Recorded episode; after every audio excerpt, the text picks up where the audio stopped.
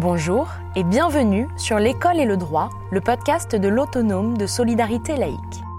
L'ASL œuvre depuis plus d'un siècle pour accompagner les personnels d'éducation face aux risques de leur métier.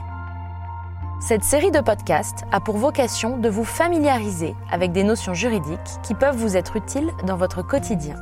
Aujourd'hui, je vous propose d'écouter mes échanges avec Maître Stéphane Duval, avocat conseil de la délégation départementale du Rhône, sur la question de la responsabilité civile des personnels d'éducation.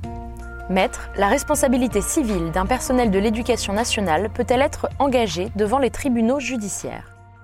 Il faut bien comprendre que la responsabilité civile d'un personnel de l'éducation nationale ne peut jamais être engagée devant les tribunaux judiciaires par la victime ou son représentant légal. La règle est claire, et d'ailleurs il s'agit d'une conquête des autonomes de solidarité assez ancienne, puisque la loi de 1937. Aujourd'hui elle est reprise dans le Code de l'éducation nationale.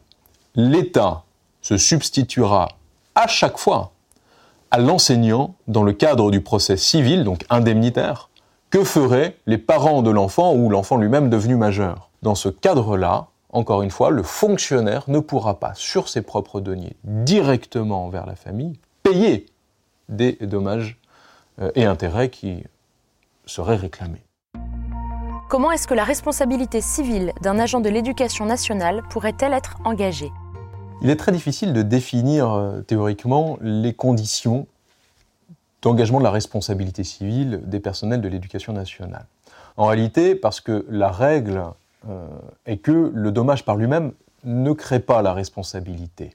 L'enseignant est tenu d'une obligation de surveillance, mais qui n'est pas définie par elle-même.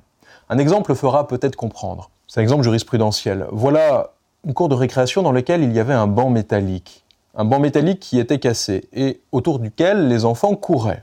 Évidemment, ça représentait un danger. Et il est arrivé qu'un enfant courant à côté du banc se blesse. La responsabilité des enseignants a été recherchée et obtenue. Pour la raison que, effectivement, il y avait là un risque qui était connu et qu'aucune directive n'avait été prise pour empêcher qu'il ne survienne. Il aurait simplement fallu donner des consignes aux enfants et peut-être mettre un petit périmètre marqué par des bornes ou euh, des bandeaux pour en empêcher les enfants d'approcher si le banc n'avait pas pu être enlevé. Quelle est la différence entre la responsabilité pénale et la responsabilité civile pour un fonctionnaire de l'État? Il y a une distinction à faire majeure entre la responsabilité pénale du fonctionnaire et la responsabilité civile. La responsabilité pénale est forcément personnelle. Cela veut dire que l'État, l'administration, ne pourra pas se substituer au fonctionnaire dans le cadre de sa responsabilité pénale.